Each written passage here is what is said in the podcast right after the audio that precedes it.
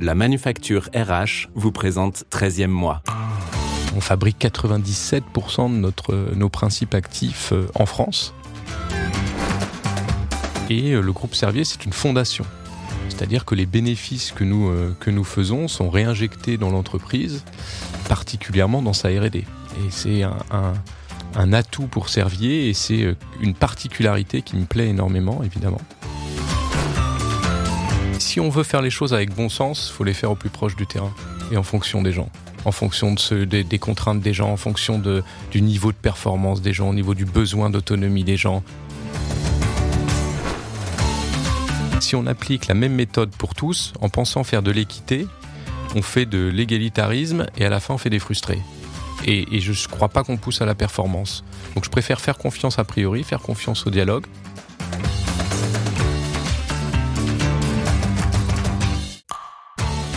Papa, c'est vrai que tu licencies des gens C'est la phrase que ma fille m'a prononcée un matin sur le chemin de l'école. Je suis Flaubert, ancien DRH et fondateur de la Manufacture RH, le spécialiste du recrutement et du coaching des fonctions ressources humaines. Avec 13e mois, je vous propose d'aller à la rencontre de celles et ceux qui font briller les ressources humaines. Qu'ils soient DRH et HRBP, responsables du recrutement ou des relations sociales, ils vont vous inspirer et vous donner une autre vision de ce métier formidable. Bonjour Geoffroy. Bonjour Flaubert. Bienvenue dans 13e mois. Tous les chemins mènent au RH. Alors j'adore répéter cette phrase et vous, vous en êtes l'incarnation même. Votre histoire est géniale car rien ne vous prédestinait à devenir DRH après des études de commerce et une première expérience en marketing puis dans l'analyse de marché. Rien si ce n'est un papa DRH, et une envie profonde de rejoindre la fonction et surtout, surtout, beaucoup d'audace. Allez, on se met en situation. Nous sommes au bout du monde, en Chine, à une terrasse de café. Vous êtes là, tranquille, à prendre un verre, quand vous entendez, à la table d'à côté, une personne commencer sa phrase en français par ces quatre mots, en tant que DRH. Comme un appel, cette formule magique résonne en vous, et ni une ni deux, vous vous levez et vous abordez la personne. Un déjeuner plus tard, il vous propose de le rejoindre et depuis plus de dix ans, vous êtes chez Servier et vous êtes devenu DRH.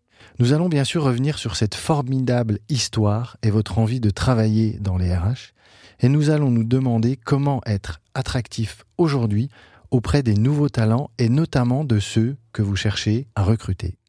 On va également aborder un autre sujet qui fait l'actualité des ressources humaines et Dieu sait s'il y a de l'actualité dans les RH. On voit en effet désormais émerger une tendance qui vise à offrir une expérience collaborateur de plus en plus individualisée et même personnalisée au niveau des parcours et des avantages, tout ça évidemment pour attirer les meilleurs talents. On va donc regarder si cette hyper-individualisation ne met pas en risque la notion de collectif qui est, pour autant, si importante en entreprise. Mais avant cela, qui êtes-vous, Geoffroy Belay Merci de m'inviter Flaubert et euh, la discussion qu'on va avoir s'annonce euh, passionnante. Je euh, n'en doute pas. Effectivement, donc moi je suis Geoffroy Bellet, j'ai 35 ans. Ça fait euh, 10 ans que j'évolue au sein du groupe Servier dans des fonctions de ressources humaines depuis effectivement ce fameux épisode de la terrasse de café à Pékin où j'étais pour diverses expériences plutôt dans le, dans le marketing et le business development comme vous l'avez dit mais j'avais au fond de moi toujours cette petite envie de faire euh, des ressources humaines. Certainement que ça me venait de, de, mon père, évidemment. Mais j'hésitais, j'hésitais avec, euh, avec le marketing. Et, et, et puis, euh, je me suis dit, je veux allier la Chine et les ressources humaines, ce qui est euh, plutôt plutôt une niche en tant que en tant que jeune français. C'est assez niché. Et, et voilà, il n'y avait pas beaucoup d'offres euh, sur le marché que je pouvais euh, explorer sur internet, mais effectivement, un jour à la terrasse d'un café, j'ai entendu quelqu'un dire en tant que DRH. Alors je me suis levé, je l'ai attrapé, je lui ai dit mais c'est fabuleux, c'est ce qui c'est ce qu'il me faut. Il m'a dit est-ce que vous parlez chinois? Je dis non, je parlais pas chinois à l'époque. Et il m'a dit bah alors moi ça m'intéresse pas. Je me dis, mais vous, vous êtes DRH français en Chine. Racontez-moi comment vous avez fait. Mhm. Euh, euh, J'ai essayé de pas me décourager.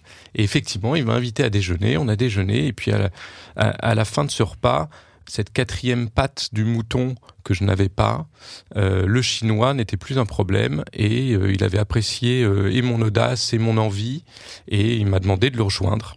C'est comme ça que j'ai intégré Servier. J'ai fait trois ans à Pékin, à la filiale, en tant que chef de projet ressources humaines. Et ensuite, j'ai bénéficié d'une mobilité interne à la recherche. Je suis arrivé à Croissy-sur-Seine, dans un de nos centres de recherche. Puis quelques années plus tard, je suis devenu DRH de la recherche, des différents centres de recherche que nous avons à Croissy-sur-Seine, mais aussi à Suresnes. Et puis euh, récemment, DRH de la R&D et euh, pour accompagner euh, nos équipes internationales, puisque la R&D de Servier sont des équipes à l'international, près de 2000 collaborateurs en interne, mais aussi organiser le regroupement de nos activités en France sur le site de Paris-Saclay où nous sommes près de 1200 collaborateurs regroupés depuis février, entre février et mai de cette même année, sur ce cluster de Paris-Saclay. Vous avez ouvert un, nouveau site, c'est ça? Enfin, oui, vous avez ouvert un siège là-bas à Saclay, flambant neuf, euh, il n'y a pas longtemps, c'est ça? Exactement, c'est un nouveau, un nouveau centre euh, euh, ultra moderne, très ouvert, très connecté aux autres entités du, du plateau de Saclay, évidemment aux grandes écoles, mais aussi aux autres R&D, à la R&D de Danone qui est juste à côté de juste à côté de chez nous, avec qui il y a beaucoup de, de synergies à créer. Et tout l'idée d'être intégré dans ce cluster, c'est justement de bénéficier de ce plateau et toute cette intelligence que l'on espère collective qui euh, existe sur ce plateau. La R&D, euh, le, plateau de Saclay, c'est bientôt un quart de la R&D de France. D'accord, donc c'est un, un, gros site et euh, site à enjeu. Exactement, c'était vraiment the place to be pour nous en termes d'intégration de, de, nos activités de R&D. Il y avait un enjeu de regroupement de nos activités pour être ensemble, parce que on, est persuadé que c'est en étant euh, ensemble qu'on euh, euh, travaille mieux. c'est des enjeux de collectif, évidemment, d'intelligence de, collective, mais aussi d'interaction spontanée, de, de, confiance qui se crée entre les équipes, et donc à la fin de performance, je crois. Bon, cette histoire, euh, cette anecdote de la terrasse de café à Pékin, elle est juste, euh, elle est géniale, elle est magnifique, mais vous vous êtes accroché, ça, ça venait d'où cette envie de se dire, euh, bon, je fais du marketing, un peu d'analyse de marché, non mais en fait, ce que je veux faire sont des RH Eh bien, c'était peut-être naïf, ou c'était peut-être l'adolescent que j'étais encore à l'époque, mais je me suis dit que j'aurais peut-être du mal à vivre toute une carrière en entreprise simplement avec de la, de la stimulation intellectuelle telle que je pouvais l'avoir dans euh, ces métiers de marketing ou de business development. Et je me suis dit, mais moi, je vais avoir besoin de vivre des émotions, des vraies émotions, des, des émotions fortes. Et, et j'avais l'impression que c'était dans les ressources humaines c'était en me connectant avec les gens et en travaillant avec les gens que je pourrais vivre ces émotions fortes. Et je me suis dit, là, oui, je pourrais me lever tous les matins avec ce, ce petit moteur euh, interne bien en marche.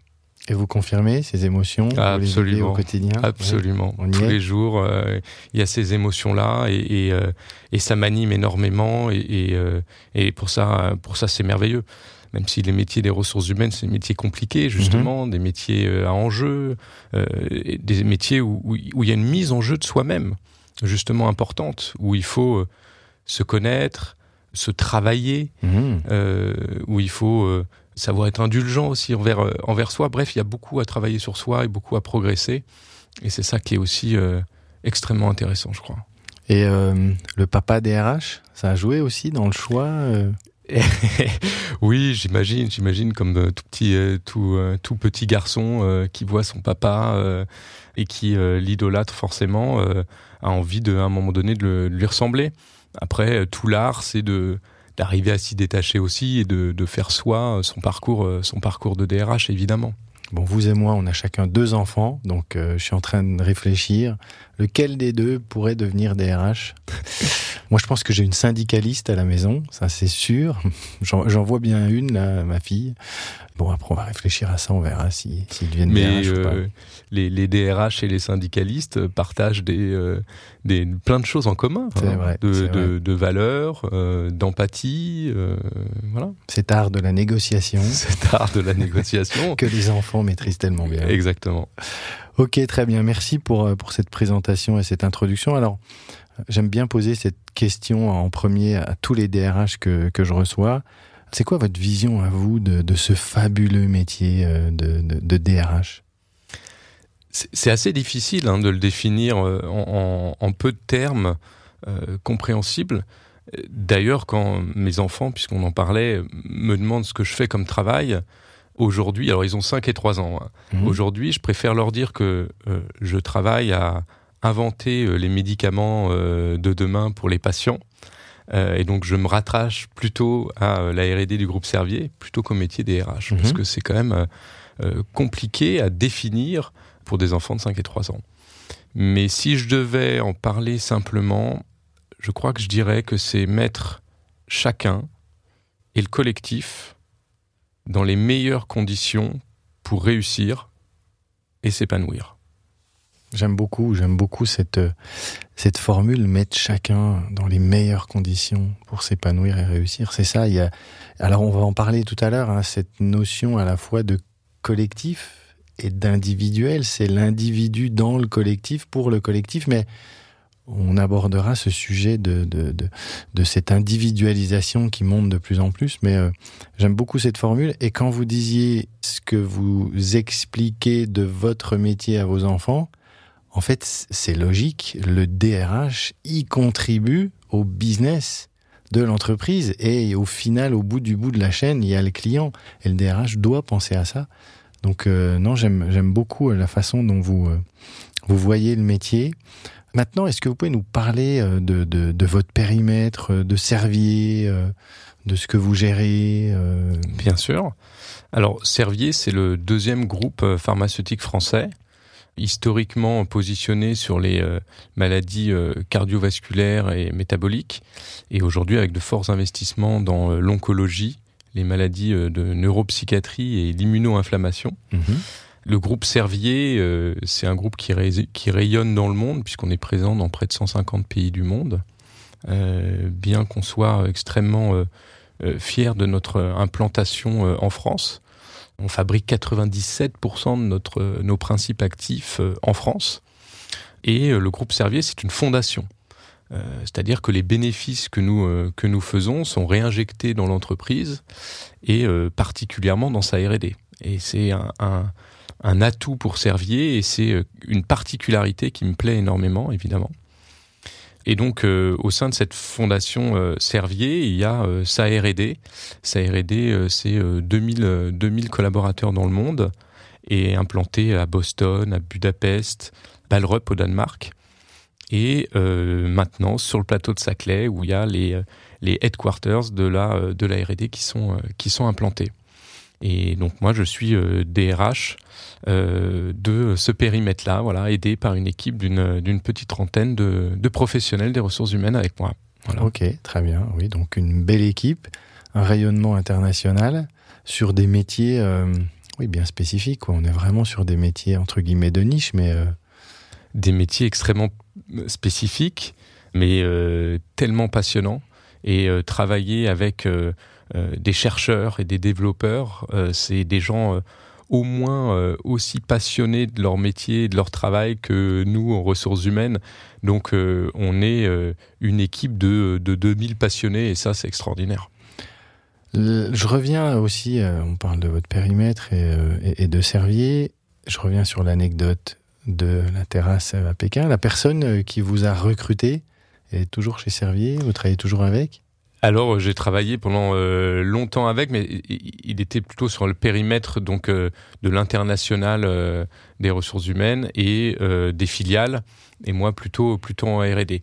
Mais on a retravaillé ensemble lors de d'acquisitions, notamment euh, des acquisitions aux États-Unis ou des acquisitions de R&D, et on a pu on a pu retravailler ensemble. Donc, on se on se côtoie régulièrement encore et et je crois que il est plutôt plutôt fier de, de mon parcours Mathildine donc ça me fait euh, énormément plaisir parce que c'était forcément euh, c'est forcément un mentor euh, pour moi. Oui, il- peut être fier de, votre parcours et puis c'était un pari aussi, je pense, pour lui. Faisons d'ailleurs le lien avec le sujet qu'on va aborder sur l'attractivité par rapport aux nouveaux talents. Vous disiez tout à l'heure la quatrième euh, patte du mouton, qui était le chinois. bah celle-là, à la fin de notre déjeuner, elle était plus obligatoire. Mm. C'est une image que je trouve euh, très importante et, et quelque chose qu'on voit concrètement et, et relativement souvent sur le marché aujourd'hui. On définit un profil type qui a, euh, donc c'est un mouton à 4, 5, 6 pattes parfois. Et puis au fil du temps, il y a des choses qui, euh, qui évoluent. Qu'est-ce qui fait selon vous que euh, à ce moment-là, lui s'est dit bon allez, euh, le chinois, je peux le mettre de côté? En tout cas, euh, je trouve qu'il a qu'il a osé et qu'il a donné sa chance au petit jeune que j'étais et c'est c'est quelque chose qui m'a marqué et que j'essaye de faire vivre encore aujourd'hui. Il n'est pas le seul Servier. On, est je suis le fruit, fruit de, la, la- méritocratie Servier, mais on est, on est nombreux comme ça. Et le, et le groupe a su faire cette place euh, aux jeunes et, euh, et, ces paris-là, il faut qu'on continue à le faire, c'est extrêmement important. Mais effectivement, si on en revient à, au mouton, à la théorie du, à la théorie du mouton, effectivement, euh, trop souvent, je vois et je discute avec des managers qui veulent absolument la personne ready to use et qui me pondent des, job descriptions à n'en plus finir, avec maintenant, évidemment, et, la tendance est extrêmement importante pour nous d'ailleurs, des soft skills. Mhm. Donc on tartine de hard skills, de soft skills, euh, d'anglais, que sais-je, et on, on effraie, euh, je crois, euh, beaucoup de candidats qui, qui n'osent pas forcément, puisque en plus nous on cherche pas forcément des profils de marketeurs ou qui ont une confiance en eux extrêmement développée. Donc Mhm. euh, je crois qu'on peut faire peur en cherchant le mouton à cinq pattes. Et ensuite, moi, je me suis toujours dit que je me méfiais du mouton à quatre pattes. Parce que s'il coche toutes les cases, s'il a déjà fait le même job, dans le même environnement, qu'est-ce qu'il vient faire chez moi? Qu'est-ce qu'il vient apprendre? C'est- quoi, lui, son intérêt de venir me voir? Donc je préfère le mouton à trois pattes qui me dit, moi j'ai que trois pattes.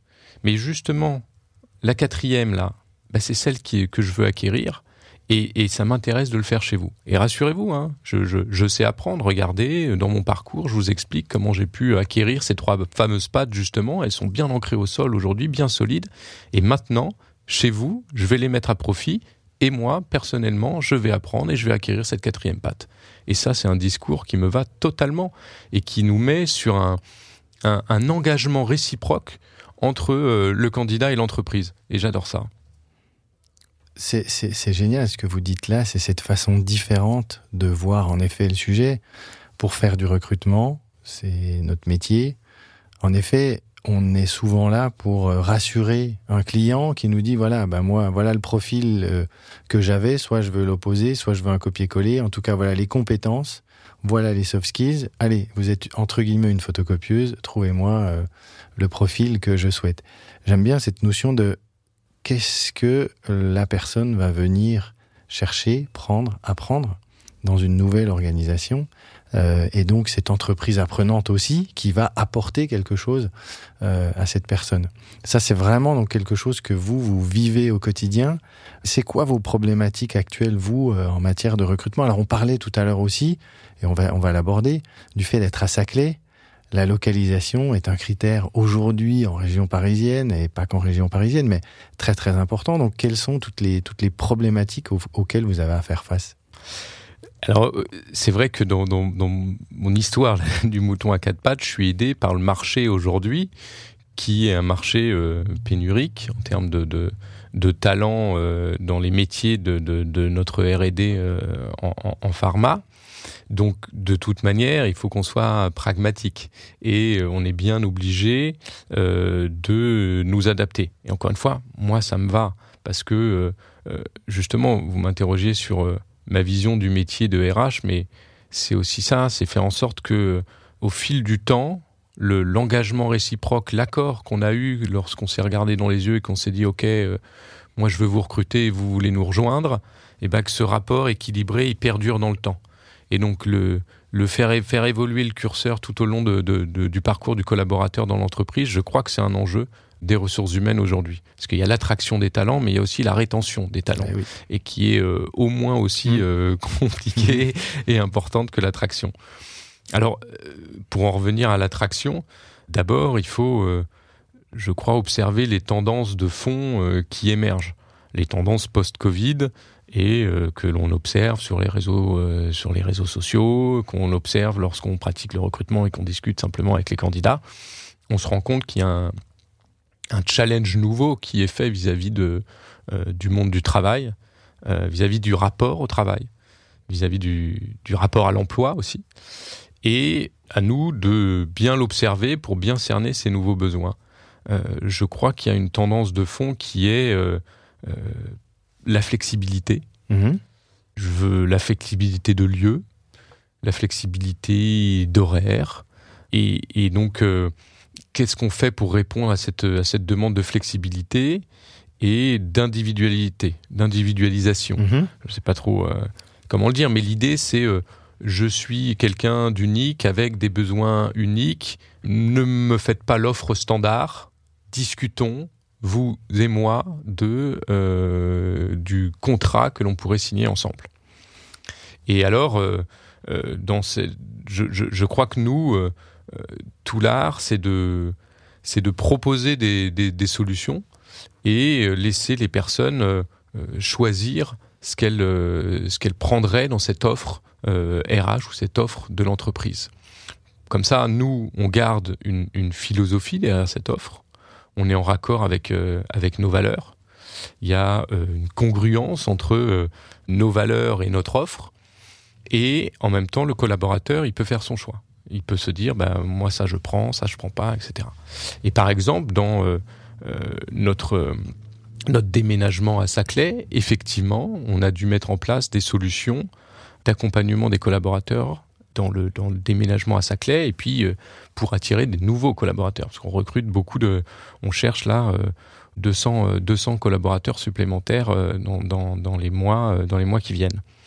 Alors, euh, on a euh, notamment proposé un service euh, de navettes. On a mis en place sept lignes de navettes qui partent de Paris, de l'ouest parisien, pour rejoindre notre centre de Paris-Saclay. Donc, ce sont des navettes euh, gratuites et qu'on met euh, avec le Wi-Fi euh, et qu'on met à disposition des collaborateurs. Donc, dedans, ils peuvent travailler, euh, dormir, euh, discuter ensemble et avoir des, pré-meetings.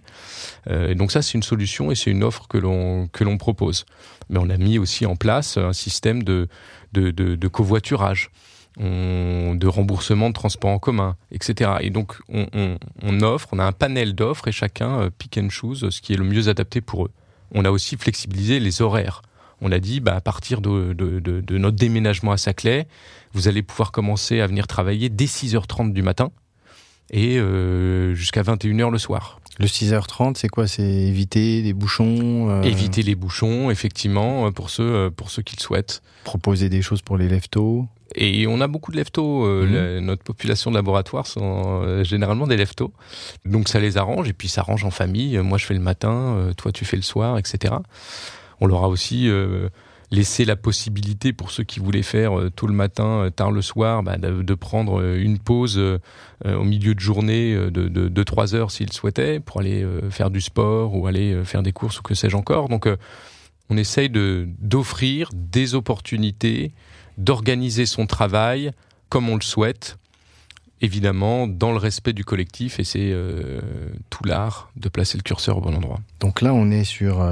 On est parti des sujets recrutement, on va y revenir, mais euh, on, est allé sur les réponses que vous apportez à ces problématiques de recrutement, j'allais dire augmentées ou un peu complexifiées par la localisation. Pour celles et ceux qui connaissent pas la région parisienne, Saclay, euh, c'est euh, pas le centre de Paris, loin de là, c'est dans le 91. Il faut s'y rendre et surtout quand on déménage, et ça, c'est un vrai sujet, euh, j'imagine, de problématique RH, de gérer un déménagement avec euh, les aléas euh, de, de, de chacune et chacun. Donc, vous avez apporté des réponses sur l'individualisation du temps de travail. Absolument. Ça, ça se gère comment ça? C'est-à-dire que donc, je peux arriver, j'arrive très tôt le matin. À midi, je me fais une pause de trois heures, je vais faire du sport. Ça, ça se gère bien, ça, dans le collectif? Eh bien, c'est euh, tout l'art de la, de la discussion au plus proche du terrain entre les managers et les collaborateurs euh, pour trouver justement ce point d'équilibre.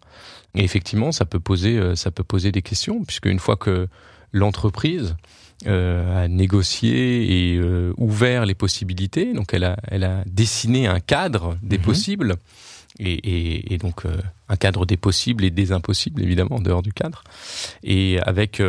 euh, animé par, euh, par des valeurs, par des convictions, sur la confiance, sur le bon sens, en se disant que le bon sens primera, et à laisser donc la place à, à l'intérieur de ce cadre à la discussion dans les équipes, à comment comment on s'organise. Alors évidemment, on laisse pas tout le monde tout seul, mais nous, ressources humaines, on anime des ateliers avec les managers de proximité pour les accompagner et pour être sûr qu'ils puissent mener cette discussion dans les équipes et ensemble trouver ce point d'équilibre. Parce qu'effectivement, il y a des laboratoires où, pour des, des raisons de sécurité, il faut être euh, minimum deux dans le laboratoire. Donc, s'il y en a un qui arrive euh, à 6h30, repart à 15h et l'autre fait l'inverse, mmh. euh, on a un souci. Je caricature évidemment, mais mais il y a de ça.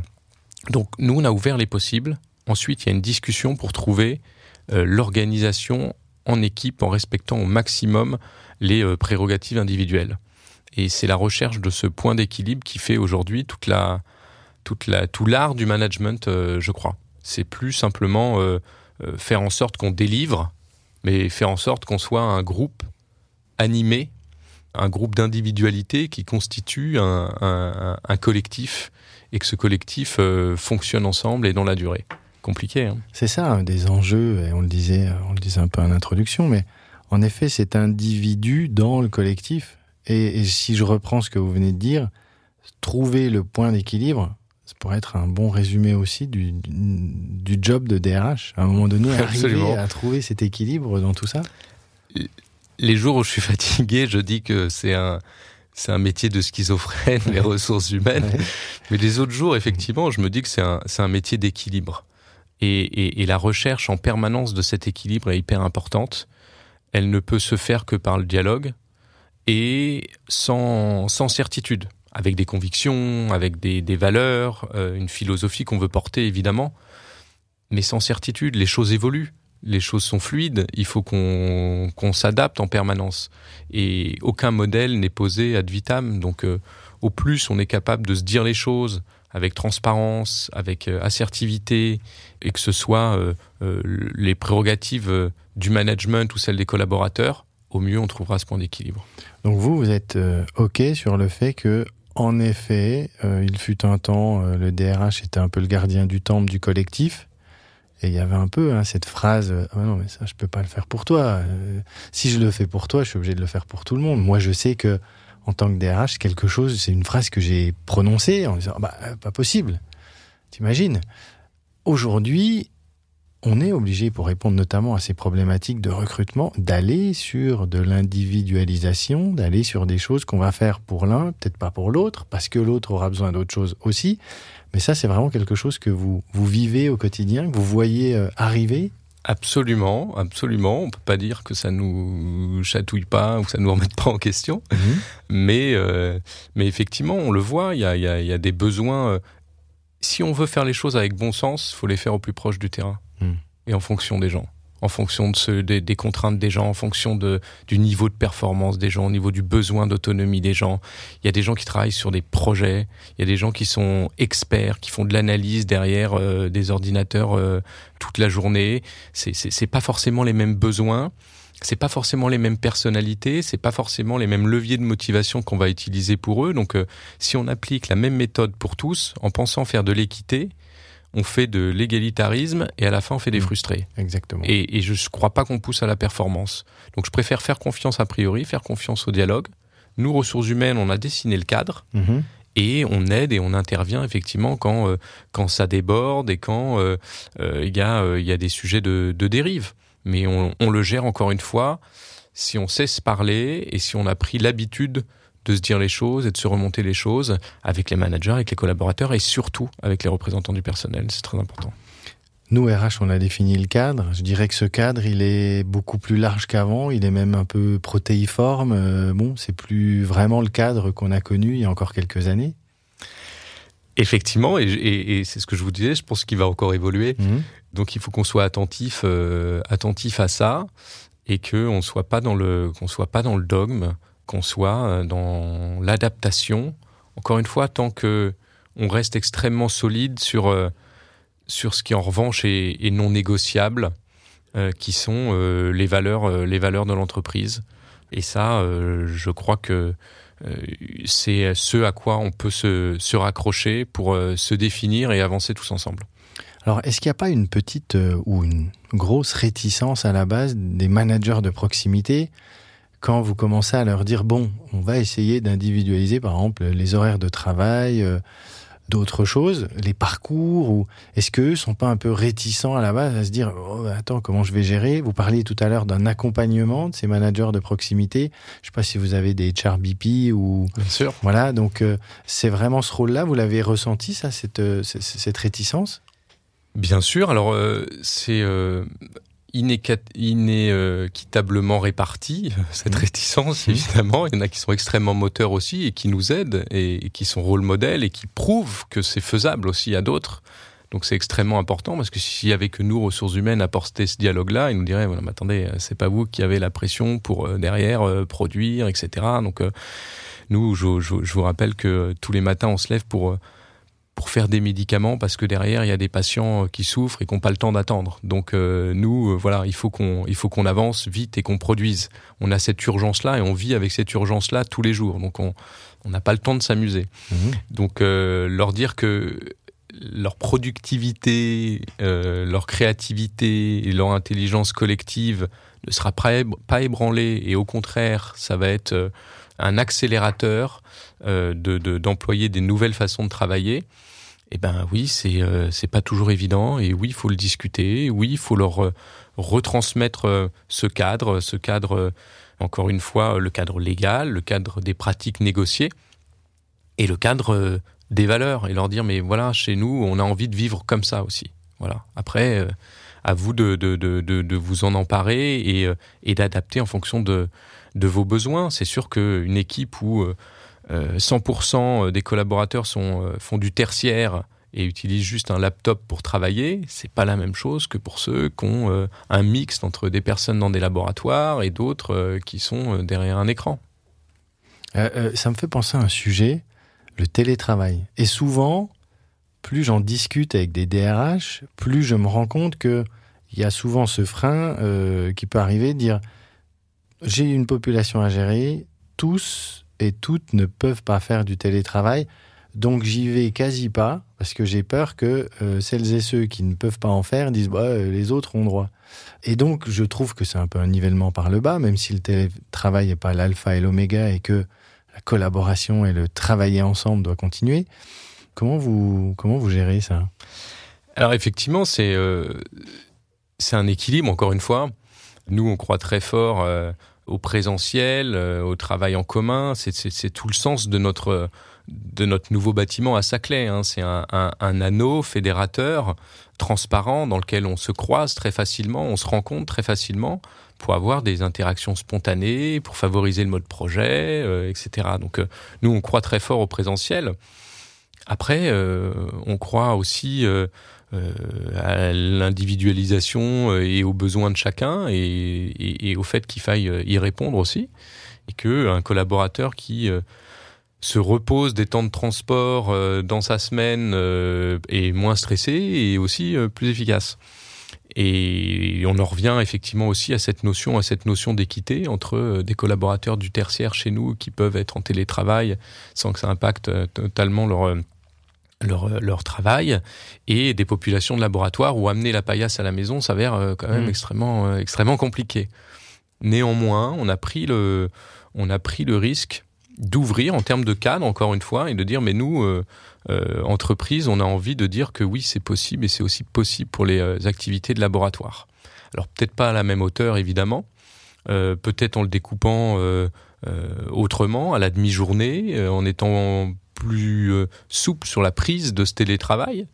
En tout cas, on laisse les équipes dans les laboratoires s'en emparer. On leur dit, en tout cas, nous, l'entreprise, on, on le rend possible. On le rend OK si vous arrivez dans les équipes à vous organiser pour. euh, Et c'est le cas aujourd'hui. Les, notre population de, de laboratoire a euh, jusqu'à un jour de télétravail par semaine.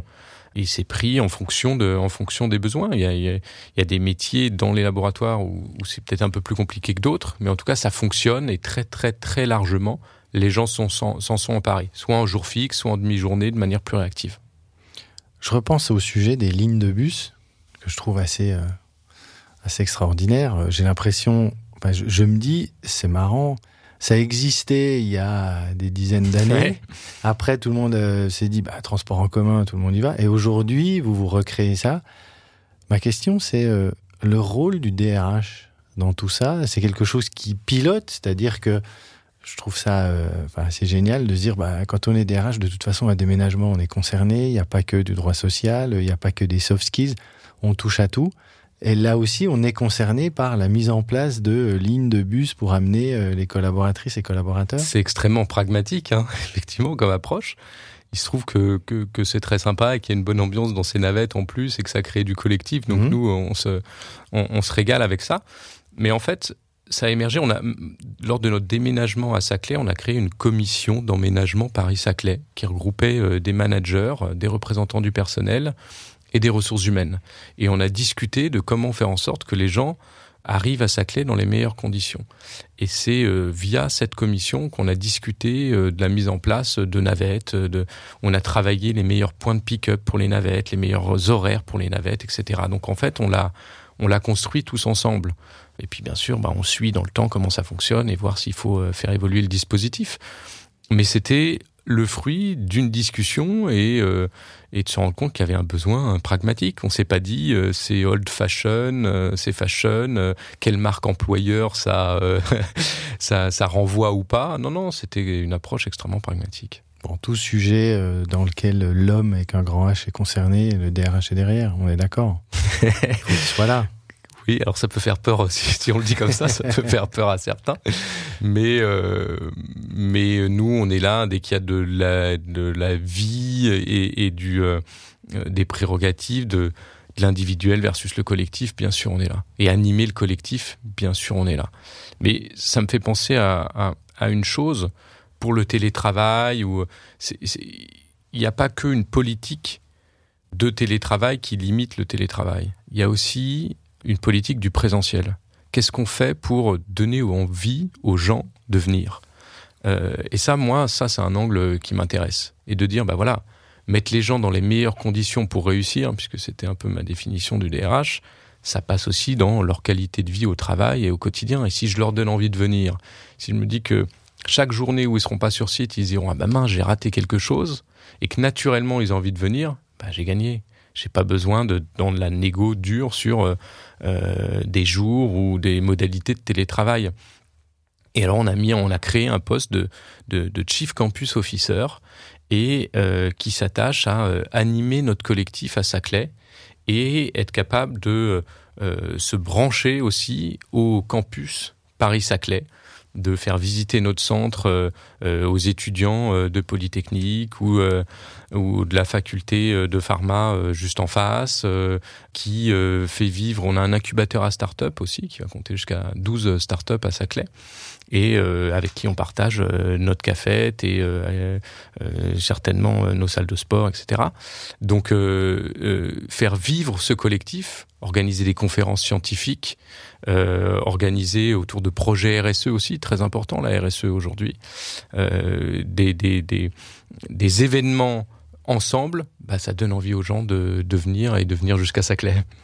Là où je trouve que vous avez totalement raison, c'est bon le télétravail, ok, c'est un outil, ça facilite certaines choses, mais le vrai sujet c'est comment je donne envie aux personnes de venir sur le lieu de travail. Et c'est là où l'entreprise a dû se réinventer, a dû aller chercher des choses, encore une fois, sur les locaux, sur comment on collabore, comment on travaille avec l'autre. Et en effet, euh, je suis peut-être pas là un jour par semaine, mais euh, j'ai envie d'être là trois ou quatre jours par semaine pour travailler avec les autres, faire avancer les dossiers, les sujets et apporter des réponses. Et à mon sens, on les trouve plus facilement quand on est euh, avec les autres que quand on est chez soi, euh, dans son salon, dans sa cuisine. Absolument. Ok, vous avez prononcé deux mots magiques, la marque employeur. C'est quoi votre vision, votre vision du sujet, de, de, ce fameux sujet de la marque employeur? Oui, le fameux sujet que, que, la marque employeur. Ma vision, c'est euh, c'est surtout être euh, capable de, de mettre en valeur ce que l'on est mais de s'assurer derrière que c'est bien la réalité que vivront les gens une fois. C'est extrêmement dangereux aussi. Hein. Mmh. C'est inflammable la marque employeur, parce que les gens sont extrêmement euh, sensibles au, au, bullshit. Et si ils se rendent compte que ce qu'on fait, c'est que de la com et c'est pas ce qu'ils vont vivre derrière, la fameuse congruence, là on les a perdus. Et à la limite, peut-être qu'ils vont rester dans notre entreprise, mais qu'on les aura perdus quand même. Et ça, c'est terrible. Donc, euh, donc il faut faire extrêmement attention. Moi, je crois que la marque employeur, c'est euh, aussi quand quand je vais, je passe un entretien, quand je fais passer, justement, euh, lapsus révélateur, quand je fais passer un entretien d'embauche, moi aussi, je passe un entretien. Moi aussi, euh, faut que je sois capable de sortir mes messages clés au bon moment. Faut que je maîtrise mon image. Faut que je sois le reflet de de mon entreprise et de et de la réalité qu'il y a derrière. Donc je l'aborde toujours avec un avec beaucoup d'envie, l'envie de, de, de, plaire, de séduire, et en même temps d'être extrêmement euh, euh, transparent et authentique, parce que le jour où ça a marché, on s'est serré la main, ben moi je vais les recroiser dans les couloirs, euh, ces collaborateurs. Alors si je dois regarder mes chaussures à chaque fois en me disant ils doivent se dire que je les ai bien nues, ça me va pas du tout. Donc évidemment que l'authenticité, l'authenticité est extrêmement extrêmement importante. Voilà. Donc la marque employeur, c'est nécessaire pour mettre en valeur de manière euh, euh, marketée toutes les qualités de l'entreprise, mais faut bien le faut bien le mesurer, faut pas en faire trop, faut faire ce qui est juste et ce qui est le, juste reflet de ce qu'on est. C'est l'authenticité. J'aime bien cette image de d'inflammable. En effet, moi je parle de boomerang, mais oui, euh, et, et dans ce que vous avez dit là, il y a eu des silences. Mais vous, mais j'ai adoré ces silences parce que vous avez vraiment, euh, vous êtes allé chercher profondément ce que vous pensez de la marque employeur. Et en effet, moi, le conseil que je peux donner à certains, c'est de dire, euh, bah, faites moins mais mieux. Euh, à vouloir en mettre partout de la marque employeur. En effet, il y a beaucoup de bullshit derrière et c'est c'est catastrophique pour les personnes qui vivent au quotidien l'entreprise et qui se disent mais c'est pas ce que je vis moi. On est en train de non, c'est en tout cas ou c'est pas ce qu'on m'a vendu. Donc vrai sujet vaste sujet et, attention à ce qu'on y fait, à ce qu'on met dedans. Absolument, moi j'aime bien ce que vous dites sur le en faire moins mais mieux. Et puis trouver des, trouver des zones où on assume euh, euh, d'être différent, on assume de faire euh, autrement, on assume de pousser le curseur plus fort à tel endroit. Et pas simplement essayer de cocher toutes les cases de la modernité du moment ou de la mode du moment. D'ailleurs, si on fait le lien avec le recrutement, qui est un des sujets euh, de notre, de notre échange du jour, euh, je pense que les, talents, c'est aussi ce qu'ils attendent, l'authenticité. On m'a vendu quelque chose, parfois, euh, ben, pas besoin de me vendre du rêve, mais de me vendre une réalité, et c'est ce que j'ai trouvé. Vous êtes en phase avec ça, vraiment que les personnes que vous avez recrutées trouvent ce que vous leur avez vendu au moment où vous êtes assis. Et j'aime beaucoup aussi ce que vous disiez sur moi aussi je passe un entretien quand j'en fais passer un. Absolument. Et euh, en tout cas moi je suis à titre personnel extrêmement attaché à cette à cette authenticité et au dialogue franc puis aussi se dire qu'on est, on s'inscrit parfois dans, dans, dans, une ligne de progrès sur certains sujets et qu'on n'y est pas, euh, on n'y est peut-être pas encore tout à fait aujourd'hui. Et puis, bah, c'est pas grave, on se le dit, mais en tout cas, on a une dynamique de progrès et, voilà ce qu'on a mis en œuvre pour y arriver. Et ça, c'est, et ça, c'est important. Et les gens sont capables, sont capables de l'entendre aussi. Donc, euh, oui, oui, absolument. Euh, être ce qu'on est, être fier de ce qu'on est, et je crois que c'est essentiel. J'ai entendu tout à l'heure, vous disiez, on recrute, on recherche 200 personnes c'est ça? Oui. C'est quoi les, types de profils? Alors, on cherche euh, tout type, euh, tout type de, de, profils, que ce soit en affaires réglementaires, euh, en assurance qualité, que ce soit des, des, des, des, spécialistes de, de, différentes technologies au sein de, au sein de nos laboratoires, des oncologues, des chefs de projet. Voilà, on, on, on recrute sur tout le spectre des métiers de la R&D aujourd'hui. D'accord. Et c'est quelque chose qui est en lien avec votre arrivée à Saclay ou c'est de toute façon, euh, on va dire, courant, récurrent euh, dans, le business? Non, là, c'est effectivement. Euh, enfin, non, oui et non. disons que c'est en lien avec notre arrivée à Saclay, évidemment, mais c'est aussi la vie que l'on a au, sein de, au sein de notre RD. Il y a toujours des, des expertises nouvelles à aller chercher Il y a toujours de, de, de l'évolution à faire au sein de, de nos de notre masse de compétences, si je puis dire. Donc, on a toujours un flot de, de recrutement, peut-être pas à ces niveaux-là, mais un flot de recrutement intéressant chaque année, oui. Avant d'arriver sur les trois dernières questions que j'ai l'habitude de poser à mes invités, il y en a une que j'ai notée depuis le début et que je me dois de vous poser. Vous parlez chinois depuis ou, pas Alors j'ai appris le j'ai appris le chinois justement grâce grâce à Servier puisque ils m'ont payé des cours de des cours de chinois donc euh, j'ai appris le chinois alors pas le pas la poésie chinoise euh, du 18e hein, mais euh, le chinois pour me débrouiller au quotidien oui il fallait. Et je trouve que cet exemple résume très bien notre échange du jour. Euh, on est parti de euh, un prérequis. Quand euh, vous étiez à cette terrasse de café, la personne vous dit Ah, vous parlez pas chinois, désolé. Faites preuve d'audace, vous poussez, vous êtes authentique, comme on l'a évoqué. Vous rentrez dans une entreprise qui va vous permettre d'apprendre ce qu'elle vous demandait comme prérequis à la base. C'est elle qui vous l'a apporté ce prérequis qui n'était plus un prérequis parce que vous avez apporté d'autres choses. J'aimerais juste que les personnes qui écoutent ce podcast se disent, en effet, dans le recrutement, qu'est-ce que je peux décocher de ma checklist et que moi je vais pouvoir apporter pour aller chercher un talent comme vous, qui depuis plus de dix ans euh, avez évolué dans l'entreprise. Je trouve que ça résume tout. Je, je m'étais pas dit des choses euh, comme ça, effectivement, mais euh, c'est très juste et c'est mais, mais, merci euh, d'avoir euh, remarqué remarqué ça et de l'avoir dit comme ça parce que c'est ce que j'essaye de faire et de faire vivre dans l'entreprise. Mais effectivement, je pense que c'est c'est peut-être assez marqué par cet événement-là, ouais.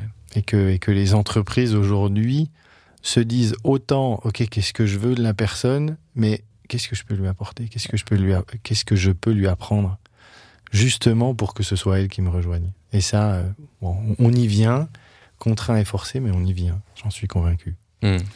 Bon, on va terminer par les, les, trois questions que j'ai l'habitude de, de, poser à mes invités. Allez-y, Flaubert. La première question qui est, alors imaginez euh, un jeune euh, Geoffroy qui a 25 ans et qui se dit, pour le coup là, lui se dit j'ai envie d'aller dans les ressources humaines. Quel conseil vous lui donneriez à ce jeune de 25 ans? Je lui conseillerais d'apprendre toujours, de toujours être en, dans la position de l'apprentissage, tout en gardant euh, sa confiance en soi. Je pense que c'est euh, l'équilibre, c'est les deux, les deux jambes pour le coup de l'humain et plus du mouton qui permettent d'avancer et d'avancer loin et d'avoir euh, d'avoir ce courage-là, d'avoir beaucoup de courage. Voilà, moi je crois au courage. Moi, euh, ma devise c'est euh, à cœur vaillant, rien d'impossible. Mhm. J'ai emprunté à Jacques Coeur et et, et, je crois que dans nos organisations, et il faut en avoir. C'est pas si courant le courage dans les organisations et dans les entreprises. On en parle, on parle de, de, de risques, de prise de risque, etc. Mais le courage, je le vois pas tant que ça, et je pense que c'est important d'en avoir. Courage et courage managérial. Quand et le courage managérial, c'est un, sujet. C'est un énorme sujet. Donc, euh, ouais, derrière l'authenticité aussi, il y a du mmh. courage. Donc, euh, Bien sûr. Le, le, courage, c'est important, je crois. Ok, un conseil euh, lecture. Là, on va rentrer dans la période estivale. Euh, petit conseil lecture. Alors, petit conseil lecture, en ce moment, je lis surtout Choupi. Ah oui, voilà, logique, Choupi, Choupi à la plage, puisqu'on rentre dans la période, dans la période estivale. Et sinon, moi, j'aime bien les les, les livres de, de, de, qui font lien entre le sport, le milieu mhm. du sport et le management. Je pense qu'il y a, il y a beaucoup, beaucoup à apprendre justement entre la gestion du collectif, de la performance ensemble et de la gestion de, des individualités au sein de ce collectif et de cette performance. Il y a aussi là, il y a le sport, euh, il, y a, il, y a, des notions de, de data, euh, d'intelligence artificielle de plus en plus. Mmh. Et donc, euh, comment ils intègrent dans la performance individuelle et collective la notion de data et d'intelligence artificielle. Je trouve ça, je trouve ça assez passionnant. Donc, moi, j'aime bien les bouquins de management liés au sport. D'accord. Vous n'avez pas un, un bouquin en particulier, c'est plus une thématique. Ouais, c'est plus une thématique. Je laisse, je laisse chacun. j'en ai lu, j'en ai lu plusieurs. J'en ai lu un de de, Christophe Furios, euh, un coach de rugby, euh, euh, qui, était, qui était très intéressant. Mais mais il y en a plein d'autres. Et pour faire le lien, là, il y a un triptyque pour moi entre bon, la vie de l'entreprise, les RH, le management, le sport.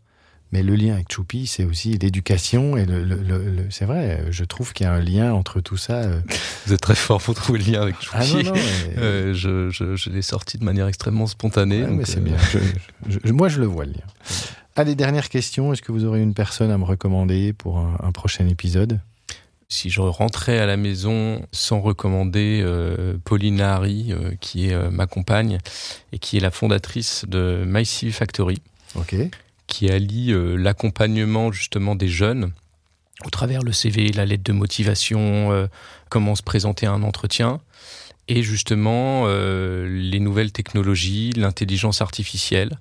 Elle a développé un outil euh, d'aide au CV avec euh, la relecture via ChatGPT, euh, qui voilà, qui, maîtrise bien ces notions de d'accompagnement des jeunes et de et des tendances RH, notamment avec l'intelligence artificielle. C'est assez passionnant et en plus, voilà, encore une fois, si je ne la citais pas, ah j'aurais des problèmes ce soir en rentrant à la maison. J'imagine bien. Donc vous l'avez bien cité et je la convierai avec plaisir pour un prochain épisode. C'est très sympa.